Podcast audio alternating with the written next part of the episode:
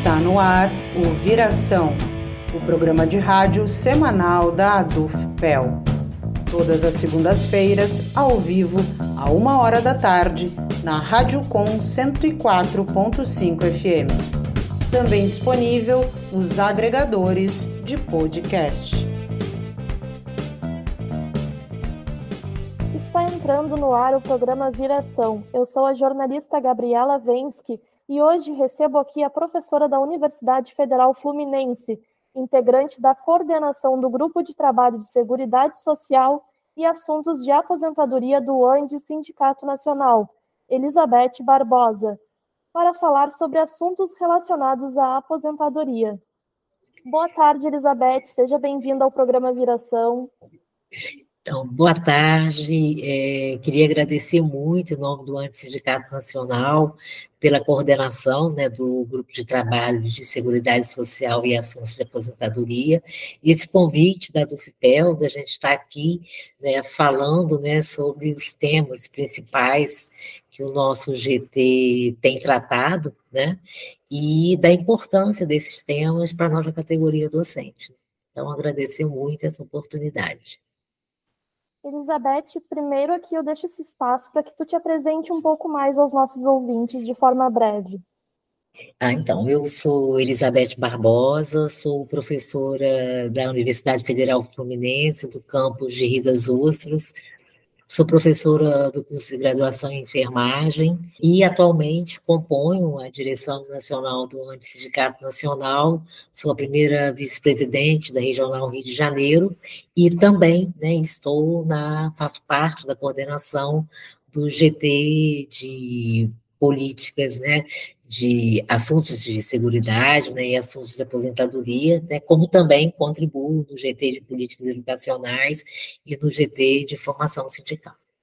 Elizabeth, eu gostaria que tu explicasse um pouco aos nossos ouvintes o que é o Grupo de Trabalho de Seguridade Social e Assuntos de Aposentadoria do ANDES e qual papel ele desempenha dentro do Sindicato Nacional.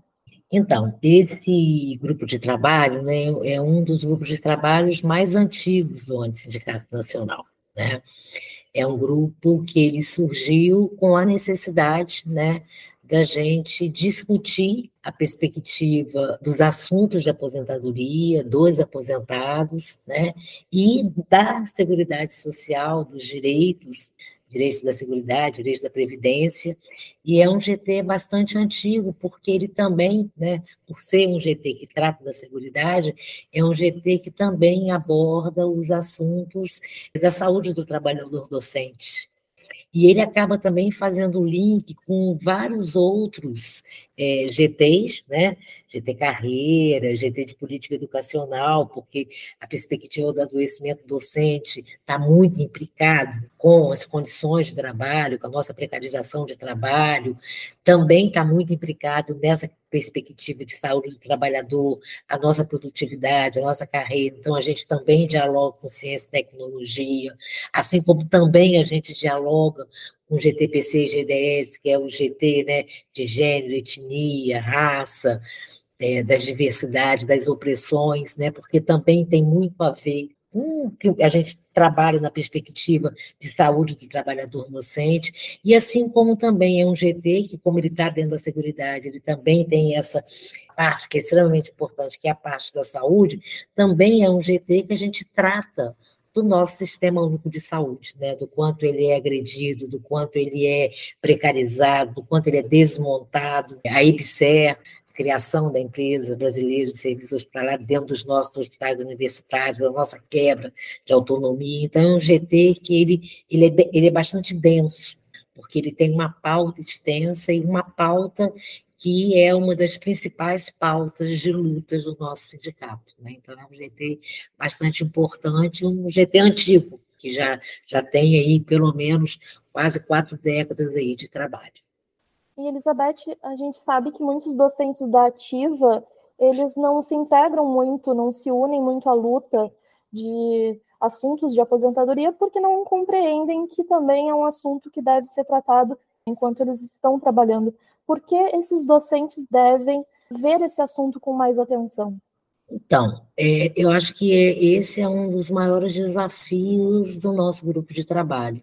Porque por ele ser um GT né, de Seguridade Social e assuntos de aposentadoria, né, é, às vezes o professor acha que ele, por ele estar na ativa, né, essa perspectiva da aposentadoria é algo muito distante para ele. E que na realidade não é, né, porque a aposentadoria é algo que faz parte da nossa vida diária na universidade, independente do tempo que temos ainda para chegar, porque acho que um dos ataques mais perversos em termos de políticas é o ataque à aposentadoria. O grande capital aí, rentista, descobriu o quanto que é interessante os fundos de pensão privados. E desde da década de 90, né, a partir do governo Fernando Henrique Cardoso, que a gente começa a ter uma série de ataques às nossas perspectivas de aposentadoria. Primeira mudança em 97, depois uma grande reforma em 2003, depois alguns decretos aí saindo, até que em 2012 né, a gente vai ter a criação de um fundo de pensão aí para os professores, a quebra do regime jurídico único, né, com, com a oferta aí do FUNPRESP, e, mais recentemente, agora em 2019, uma nova contra-reforma, né, e uma contra-reforma que ela não tem só um impacto nos docentes ou na classe trabalhadora que entrar para o serviço público a partir de 2019.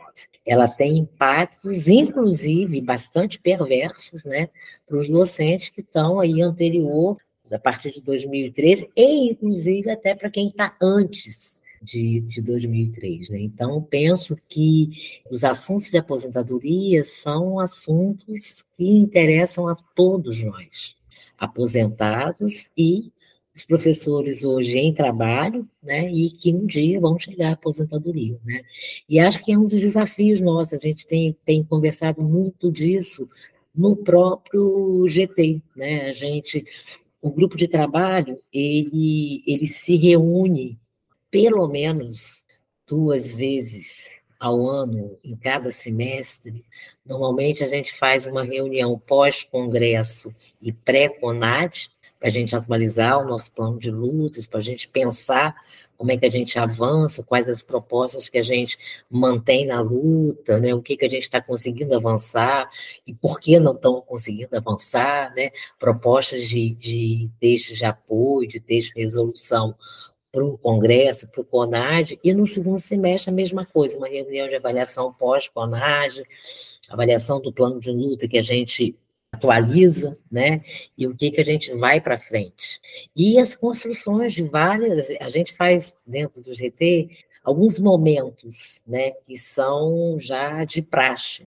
A gente esse ano a gente realizou o oitavo seminário nacional de saúde do trabalhador docente não deveria ser o oitavo, a gente já estaria no décimo, mas a gente foi pego aí pela pandemia, né, esse, momento que a gente ficou em isolamento, então a gente acabou hoje, né, a gente está apontando o próximo aí, que vai ser o nono, e é um seminário extremamente importante porque a gente discute todos esses temas que para a gente são extremamente caros, né? A questão dos assuntos de aposentadoria, o nosso Sistema Único de Saúde, o SUS, a saúde do trabalhador docente, a Empresa Brasileira de Serviços Hospitalares, né, são temas muito centrais para a gente, temos de longas décadas, né? A gente já está entrando aí, na, já estamos na segunda década aí de uma luta, né, bastante árdua em relação à Empresa Brasileira de Serviços Hospitalares, né? É, a luta contra né, esses ataques, essas contra-reformas da Previdência também já tem, a gente já está entrando aí na terceira década de luta, né? Inclusive, naquele momento ali de pré-governo Lula, né, daquela equipe de transição, nós entregamos um documento e nesse documento a gente aponta a necessidade da revogação né, de todas as leis que atacaram brutalmente a questão da aposentadoria de servidor público, não só do servidor público, né, acho que na aposentadoria em geral, que é uma lei bastante perversa, mas a gente pede o revogaço delas, assim como a gente também pede o revogaço da empresa brasileira de serviços hospitalares, né, que é outro ataque também profundo, principalmente para nós que somos professores da área da saúde dentro dos nossos estados universitários. Né. E penso que é um desafio e a gente tem conversado muito, tanto que o primeiro encontro que a gente fez, a primeira jornada que a gente fez para tratar de aposentadoria, a gente tratou como a primeira jornada dos aposentados. E aí a gente começou a entender da importância da gente trazer esse docente que está na ativa né, para essa discussão, para fortalecer essa luta. E aí a gente passou a chamar a jornada de assuntos de aposentadoria. E foi bastante interessante essa segunda jornada, porque a gente teve tanto professores aposentados, como a gente também teve professores ativos. E acho que uma das coisas mais interessantes que tem acontecido é que as sessões sindicais têm tentado trazer esse debate para dentro das suas sessões. Né? Acho que a Regional Sul, junto com as sessões sindicais, quando realiza aquele seminário aí em Pelotas, foi muito bom, porque a gente viu todas as sessões sindicais professores da ativa entendendo o quanto que é importante é, a gente se debruçar sobre esse assunto, fortalecer, né?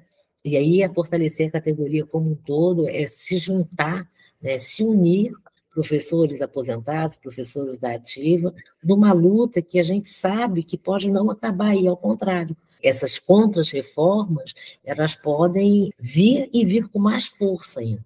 Eu falava no, no, no, seminário, no ano passado, a gente teve a oportunidade de participar pelo GT de Política de Formação Sindical no Congresso Mundial de Sindicatos, da Federação de Sindicatos Mundiais, em Roma. E uma das coisas que mais me chamou a atenção e mais me impactou é que a questão da, da, dos fundos de pensão privados e o ataque às aposentadorias é, ela é mundial. Ela é mundial. Você percebe o quanto que isso veio com força, né? O grande capital descobriu um grande local para o lucro, que são os fundos de pensão privada.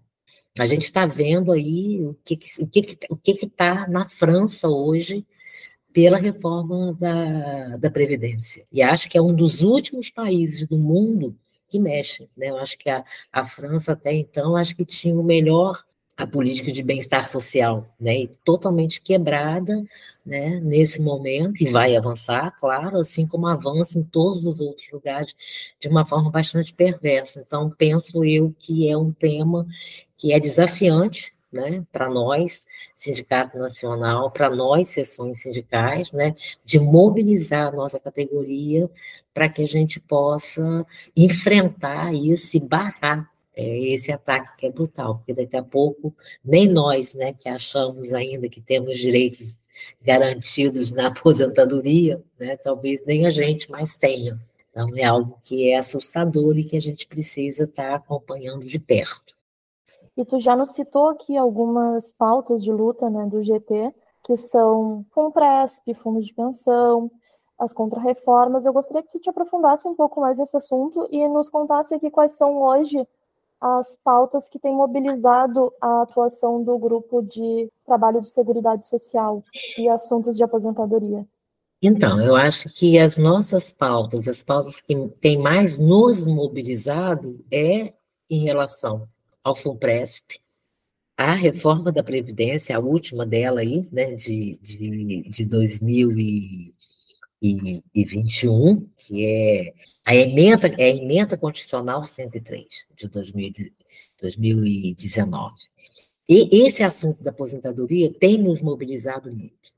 É, não só pelo que já vinha acontecendo, mas pela emenda constitucional 103, e também por um decreto que saiu em fevereiro de 2021, que foi o 10.620, que visava centralizar as atividades de, contenção, de concessão e manutenção das aposentadorias e pensões relativas ao nosso regime próprio da Previdência é, no Instituto Nacional de Seguridade Social, INSS. Então, naquele momento, a gente tomou um impacto. Pelo decreto dizia que ia ser criado um órgão dentro do INSS para tratar não só das aposentadorias, mas também das pensões de todos os servidores do regime próprio da União.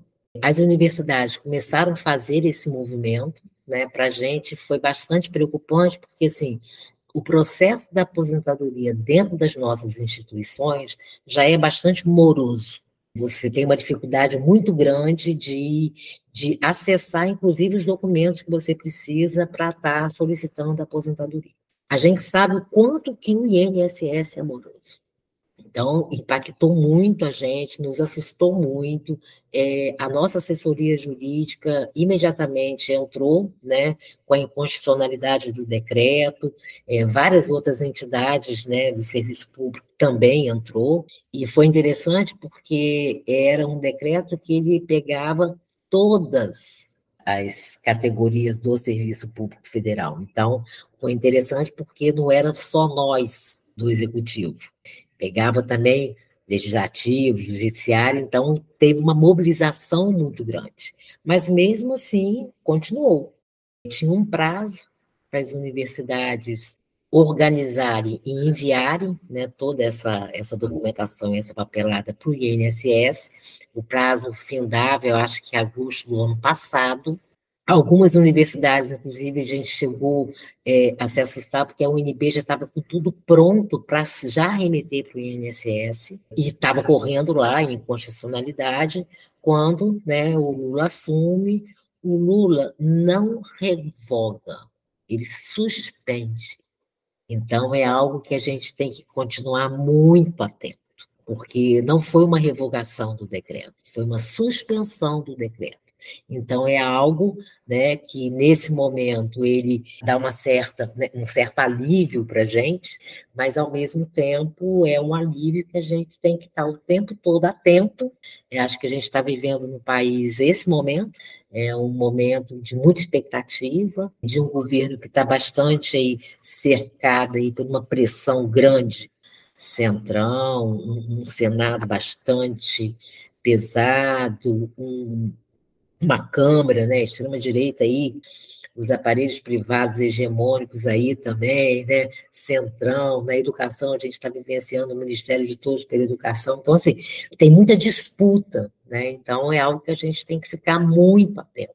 Então, é, é, esse decreto foi uma coisa que nos mobilizou muito, nós fizemos live, fizemos painel na abertura do, do, do nosso, da nossa reunião do GT para esse debate.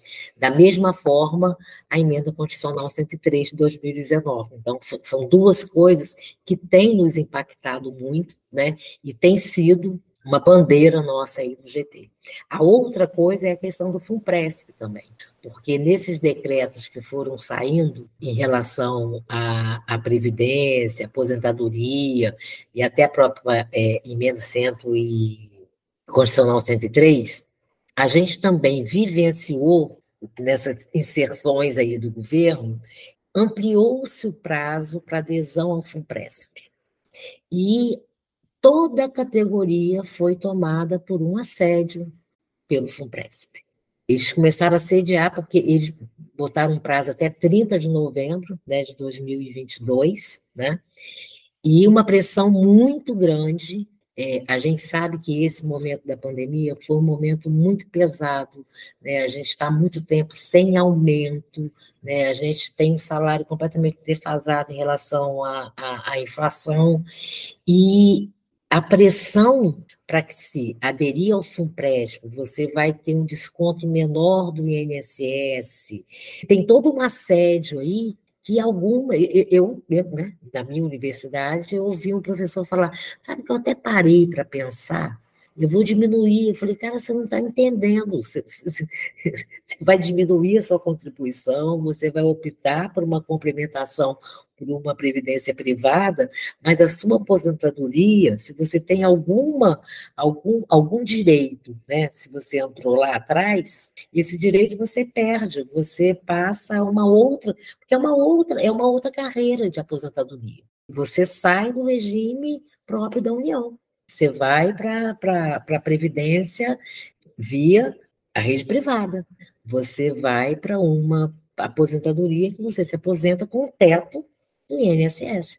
E é, muitos professores entrando e sendo assediados, por mais que a gente oriente, é, as sessões sindicais têm, têm muito é, esse trabalho, né? Os professores estão chegando na universidade, estão tomando posse, né, de fazer um acolhimento a esses professores, apresentar um sindicato. Na UF, né, a UF faz muito esse papel, quando os professores estão tomando posse, de acolher, né, de, de, falar um pouco sobre a universidade, sobre o sindicato, sobre as nossas lutas, e a gente sempre faz uma fala sobre o que, que significa o FUNPRESP. E fala, inclusive, para esse professor, você não precisa aderir. Mas a gente, às vezes, encontra com um professor que fala assim, ai, Beth, eu fui lá com toda a orientação que o Boechat deu, o Boechat é o nosso assessor jurídico, e ele é pressionado. Ele, ele é pressionado a assinar. É, e você tem um tempo muito mínimo para recorrer, né? tinha, né? a gente tinha um tempo que você podia. Hoje, se você fizer adesão, você não sai mais. Né? Ou se você sair, você até sai, mas o que você contribuiu, você não resgata. Esse dinheiro é perdido. Você pode resgatar ele no dia que você se aposentar. Né? E se o FUNPRESP existir até lá. Vide aquele escândalo da americana, né?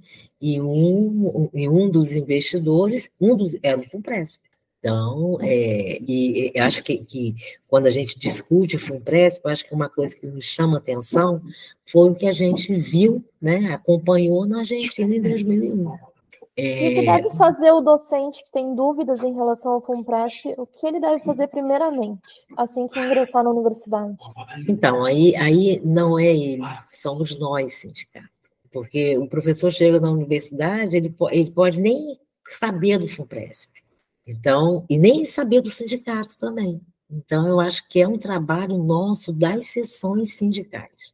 Monitorar a entrada desses professores, né, porque a gente tem como, os concursos, monitorar, e normalmente tem uma recepção para esse professor na universidade. E o sindicato fazer parte disso, porque, porque assim, a sessão sindical ela é construída por nós docentes. Nós temos em cada sessão sindical conselhos de representantes. Os conselhos de representantes das nossas sessões sindicais são professores de todos os espaços da universidade. A nossa diretoria, os nossos professores que frequentam os nossos GTs. Então, a gente tem como ter informações. Eu acho que é um papel muito importante da sessão sindical acolher esse docente quando ele entra na universidade, inclusive para falar com ele sobre o que significa a adesão ao FUNPRESP. Né? Acho que é um papel nosso, porque esse professor ele pode até depois optar, mas ele precisa ter clareza do que, que é né, um regime de previdência privada para ele. E acho que você já tinha me perguntado, né, mais atrás, sobre a importância né, do nosso GT para os docentes. Eu acho que também é, é um outro desafio do sindicato, né, da, da sessão sindical, mas também do GT, que é trazer esse professor. Né? Assim, 2012, com a criação do FUNPRESP, a gente vai passar a ter, porque ele foi criado e a partir, se não de uma data, em fevereiro de 2013, esse professor, quando entrasse na universidade, em qualquer universidade, ele já entraria num outro regime já instituído FUNPRESP. Então, esses professores, quando eles entram na universidade a partir desse momento, para eles eu acho que é um impacto, porque é ali que ele vai saber que ele não mais tem uma aposentadoria pelo regime jurídico único, que ele não tem é, uma carreira e encerra ela com paridade, com isonomia. Então, esse professor, a partir daí, ele entra. Eu já ouvi professor falar para mim assim: mas para que, que eu vou lutar? Eu já entrei sem ter nada. Porque é uma sensação, porque é uma diferença muito grande. É uma diferença muito grande. É uma outra perspectiva de vida, inclusive de carreira, inclusive de vida na universidade. Hoje, na universidade, acho que a gente tem várias, várias categorias na perspectiva da aposentadoria. Por exemplo, se você pensar, um professor que ele entra jovem na universidade, jovem, bem jovem, termina a graduação com, com 21 anos, entra no mestrado, com 27, 28 anos, ele, tá, ele entra na universidade. Ele vai trabalhar muito mais do que 30 anos para conseguir uma aposentadoria. Porque para ele se aposentar hoje, ele tem que ter, acho que homem 65, mulher 62 anos. Se ele entra com 28 anos na universidade, ele vai trabalhar 38, 48, 58, ele vai trabalhar quase 40 anos para conseguir ter uma aposentadoria, né? pelo menos 36 anos. Né? E essas contra-reformas, ela pegou a universidade de cheio mesmo, né? um professor hoje, né? um professor hoje que entrou na década de 90 na universidade, entrou jovem na universidade. Com essas reformas, ele não mais se aposenta por tempo de serviço, ele se aposenta por idade. Então, tem professor que hoje ainda vai ter que cumprir mais 10, 8 anos, quando ele já tem tempos de serviço para se aposentar. Então, essas reformas, elas têm, elas têm transformado muito a vida da, desse professor na universidade. E muito mais daquele professor que entra a partir de 2013 porque ele não tem a menor perspectiva. Né? Ele vai se aposentar com o teto do INSS e essa vida que ele vai ter para frente ainda pode ter muitos outros impactos sobre essa aposentadoria. Eu sou uma professora que eu tenho já de serviço público, eu já estou com 38 anos já de serviço público. Eu já poderia me aposentar gosto muito do que eu faço, já estou começando a pensar nessa possibilidade de aposentadoria. Já tenho idade para me aposentar, tenho tempo e tenho idade, né? Mas às vezes me assusta o que, que vai significar né, o impacto que eu vou ter na minha aposentadoria, do que, que realmente eu vou levar. Né? Porque as mudanças elas são muitas, né? Então eu penso que essa é a pauta, acho que é a pauta mais cara para a gente hoje. É o assunto aposentadoria tanto para quem já se aposentou, né, que as perdas são absurdas nessa última negociação que o governo fez, né, que não foi, foi uma coisa muito fechada, já era um, um orçamento que já tinha sido aprovado, então era uma negociação que ia avançar pouco, que a gente botou muita expectativa para o próximo ano, para a mesa setorial, né? e a gente já se deu conta e já se deparou com, o calabouço fiscal da semana passada, mas a gente viu que, que a gente ganhou 9% e ganhamos 200 reais no auxílio alimentação. E esse professor aposentado? Então, é, é uma luta que ela tem que ser diária, é uma luta que ela tem que ser com todos, para a gente fortalecer e tentar barrar ou construir, ganhar algumas coisas que reverta um pouco todos esses ataques que a gente está recebendo aí. E, Elizabeth, em muitos sindicatos, os docentes aposentados chegam a formar a maioria da base. Como Sim. que a gente pode estabelecer com eles uma relação mais próxima e fazê-los mais atuantes? Então, é, é, outro desafio também. Eu acho que quase todas as nossas sessões sindicais, se não estão perto, já estão passando de 50% de associados aposentados. Esses professores novos que entram já entram numa outra perspectiva. O sindicato, para eles, não tem a importância que tinha para nós lá atrás. E eu acho que também é um outro desafio, é conseguir chegar a toda essa categoria aposentada. Porque muitos dos professores aposentados, eles às vezes não continuam nos seus locais, nessas cidades. Por exemplo, aqui, eu sou da UF. Nem todos os nossos professores aposentados continuam morando no circuito Rio-Niterói. Tem professores que foram para outros lugares. Então, assim, estar próximo deles Algumas sessões sindicais fazem algumas coisas bastante interessantes, fazem encontros, né? É, mas isso não dá conta. A gente avançou muito no sindicato, na nossa comunicação, e uma comunicação muito por redes, né? Muita, muito por rede, por zap, por, por cards, por jornal eletrônico. E muitas vezes o aposentado não tem acesso a isso. Porque a gente fica muito imbuído das redes até em função do nosso trabalho. Mas quando a gente está fora do trabalho, a rede não é, porque assim, pelo menos por dia eu acesso uns 20 e-mails de trabalho. Pelo menos por dia eu olho meu celular incessantemente, porque tem sempre alguma mensagem no zap. Mas essa é uma rotina que a gente acabou construindo perversamente, que aprofundou muito mais depois da pandemia, ensino remoto, essa perspectiva do híbrido, e que o aposentado não tem muito isso. Então, acho que é muito desafio. Como é que a gente consegue o contato telefônico é muito interessante, porque você liga, você consegue falar, você consegue conversar. Então, acho que a gente tem que descobrir maneiras de estar com esses professores, de trazer esses professores para a nossa luta, porque é de extrema importância estarmos juntos, lutarmos juntos para tentar avançar aí naquilo que a gente acha que é importante. É importante reverter tudo. E a gente sabe que não é possível isso.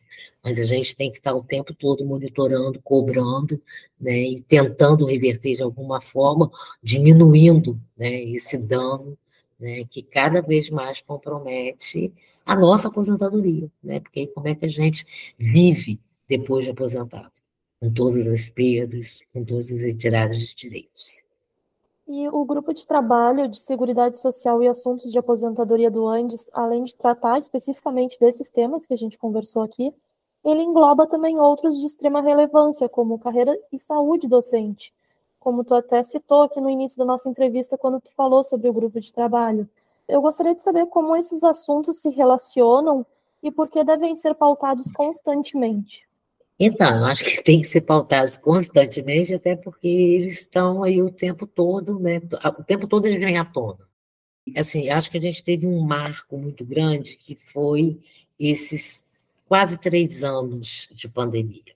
Só para te falar, eu, eu entrei no sindicato em 2006.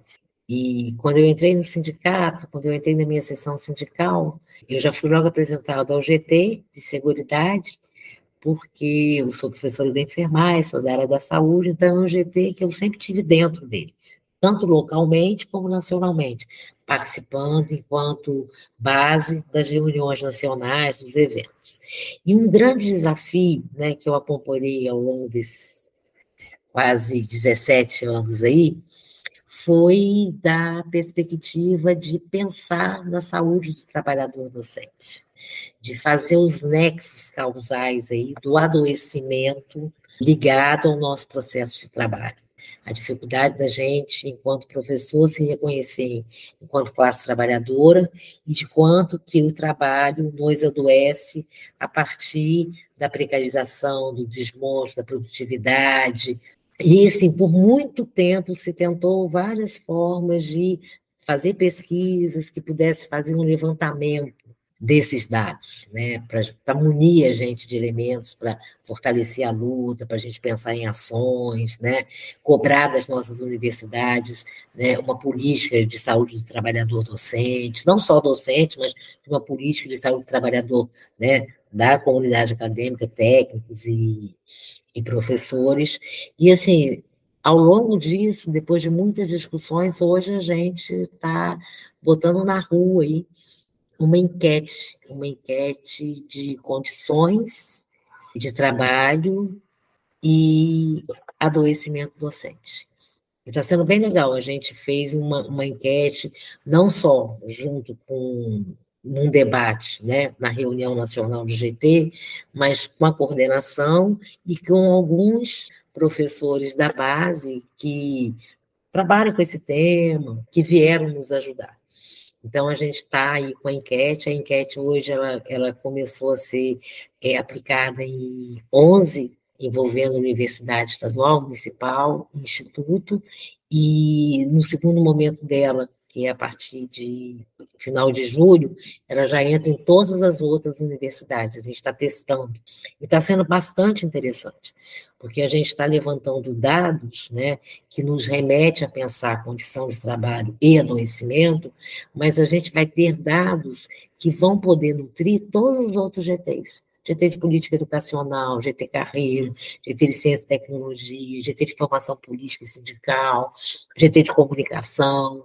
Né? Então, é um material muito bom e que vai nos dar uma possibilidade de discutir com a nossa categoria a importância da nossa luta por melhores condições de trabalho, por melhor financiamento, porque isso influi diretamente na nossa perspectiva de saúde.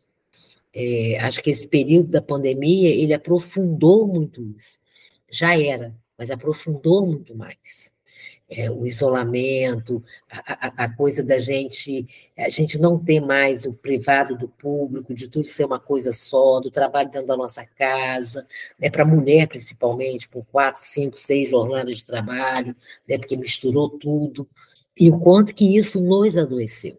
Então, é, essa enquete, eu acho que ela vai nos munir de muitas informações que vão dar aí um, uma força né, para a gente avançar nas lutas. Né?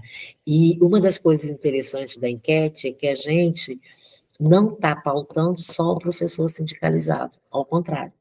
A gente quer todos os professores inclusive de mapear né, a, a, pesquisa, a enquete, ela é muito, ela é muito ética, né? então assim, não tem a menor possibilidade de, de, de eu, professor, ser identificado. Mas a gente vai conseguir é, ter um olhar sobre os locais onde a gente tem mais professores não sindicalizados.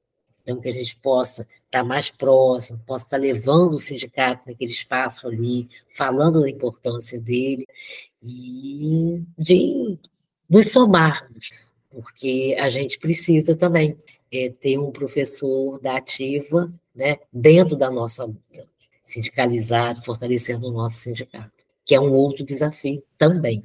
E o ANDES já vem coletando dados sobre saúde docente desde 2009. E o que, que tem diferente nessa pesquisa, nesse levantamento de agora? Ele é o mais completo que já foi feito até então? Porque a gente nunca conseguiu finalizar. A gente lá atrás, né, a diretoria à época, fez um trabalho via o DIESE. Então, o DIESE construiu um questionário, junto com a coordenação à época, não foi para frente, teve poucas respostas, né? E aí depois continuou discutindo isso, aí pensou-se num, num roteiro de entrevista, é, algumas sessões sindicais, quatro, cinco sessões sindicais, é, iam testar, é, uma testou e modificou, a outra testou, não consolidou os dados, mandou os dados para o ANDE sem trabalhar, as outras não fizeram, aí depois tentou-se de novo, fez uma cartilha, também não avançou. Fizemos uma publicação, e essa foi bastante interessante, a revista Universidade e Sociedade, que é a nossa revista, que sai duas vezes por ano, é, fez um número especial sobre a produção, né, com vários docentes que estudam essa área né, de saúde do trabalhador, de adoecimento, e fez uma publicação com vários artigos. Foi 2000 e acho que foi 2000 final de 2017, início de 2018, acho que foi o fevereiro de 2018, que foi publicado essa revista.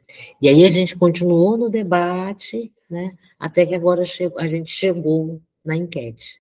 E por trocas mesmo, as do ERG, na pandemia, não só as do ERG, a DUSP, a DUSB na Bahia, várias sessões sindicais das estaduais fizeram vários levantamentos na pandemia e fizeram muito mais os levantamentos em função é, das condições de trabalho. Né? Naquele momento, do remoto, qual era a dificuldade do professor, se a universidade dava condições, né? Só que nesses mapeamentos que eles fizeram, muitos dos elementos eram na perspectiva da saúde do docente. E a UERJ, ela avançou muito numa pesquisa, numa enquete, que eles fizeram também uma enquete, né, e a gente se inspirou na enquete deles. A professora Amanda Moreira, que na época era da direção da UERJ, é uma das nossas é, parceiras na enquete nacional hoje. E foi bastante interessante, e a gente achou que, né, vamos nessa agora, e começamos a discutir isso no GT, com as sessões sindicais, as pessoas colocando um pouco das suas experiências, e aí acabamos fechando nessa enquete. A gente estava desde dezembro construindo ela, e aí agora, mês passado, a gente botou ela Dia 22, agora a gente fecha o primeiro momento, faz uma leitura dele e aí já amplifica depois para todas as outras, com todos os acertos, para nada dar errado. E está dando, né? Mas assim, a gente passou muito tempo corrigindo, né? Acertando. E aí, a partir de, acho que a partir do começo de agosto, ela já vai estar em todas as universidades, institutos e Cefetes. Ótimo. Bom, Elizabeth, eu agradeço aqui a tua participação. Foi uma conversa muito boa e deixo esse espaço para que tu fale alguma coisa que acho que a gente não tenha debatido aqui, que não tenha abordado. Ah, então, quero agradecer muito né, o convite de poder estar aqui, né, eu acho que esse é o nosso papel mesmo, né, acho que quem está na coordenação nacional do grupo de trabalho tem como, acho que como objetivo principal, né, é contribuir e ajudar, né, o fortalecimento dos GTs locais, acho que isso é bastante importante, e, assim, acho que a gente falou muito da aposentadoria, falamos da, da, do adoecimento docente, mas eu acho que algo que também é muito importante a gente falar é sobre a Empresa Brasileira de Serviços Hospitalares, né, EBSER. Eu me lembro que eu fui a Pelotas, né, lá em 2012, né, fizemos três dias de debate aí, naquele momento que as reitorias estavam nos impondo, assim como aí, na UF também foi a mesma coisa, com muito gás lacrimogêneo, muita porrada nos estudantes e nós, professores, aprovaram a IBSER. E também é, um, é, uma outra pauta cara para a gente, né? A gente, desde 2012, a gente, né, junto com uma parceria muito próxima com a Frente Nacional contra a Privatização, da saúde, a gente tem trabalhado muito junto. Em 2016, a frente conseguiu fazer um dossiê aí de algumas universidades que já estavam nessa implementação né, da IBSER. Mais recentemente, agora, em 2022, no ano passado, a gente fez uma reunião nacional, a Irânia até participou, daí de Pelotas, na nossa reunião nacional, e a gente fez um painel a Maria Inês Bravo, que é, é uma referência para a gente, que é uma das criadoras aí dessa Frente Nacional contra a Privatização e que nos ajudou muito, teve muito junto com a gente na luta contra o IBCE nas universidades. Nós fizemos um painel, foi bastante interessante, tentando atualizar um pouco, porque no ano passado a gente, a nossa referência era a UFRJ, que até então não tinha entrado na IBCE, e no ano passado foi pesadíssimo a pressão que foi feita lá, passou, eles estão lá numa apropriação da, da, da assinatura de contrato, e a gente viu o quanto que era importante a gente, de novo, tentar retomar e fazer um dossiê para poder munir a gente da luta. Então, esse eu acho que é um desafio, né? Já não vai ficar mais com a gente, estou encerrando a direção, mas eu acho que vai ser um desafio para próximo, a próxima coordenação que vem, né? E espero continuar frequentando o GT como base para contribuir, para né? fortalecer a importância disso, mas a gente conseguir fechar um dossiê das universidades, que praticamente são todas, né, que têm os estágios universitários, é, com a vivência da IBSER, que avançou profundamente, os hospitais não tem nenhuma alteração, ao contrário, né? O que eles diziam ali atrás que ia aumentar funcionário, que ia melhorar a infraestrutura, a gente vê que não é isso.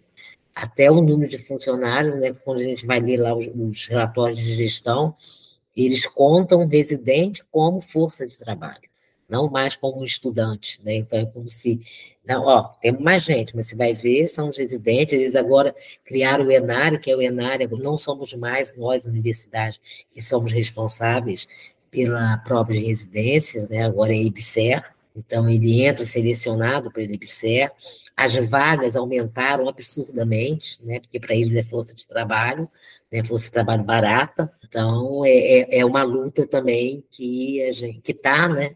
no nosso horizonte, que a gente o tempo todo tem estar lidando com ela, mas que também temos que nos fortalecer cada vez mais, né, enquanto pauta. Né?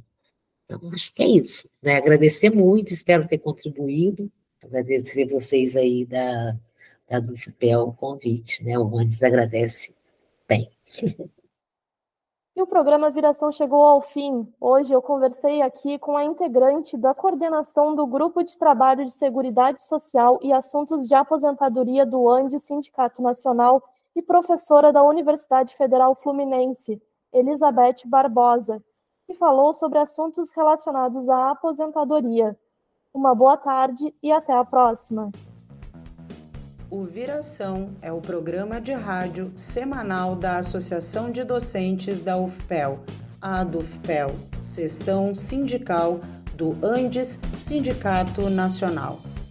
O programa é apresentado todas as segundas-feiras, uma da tarde, na Rádio Com 104.5 FM.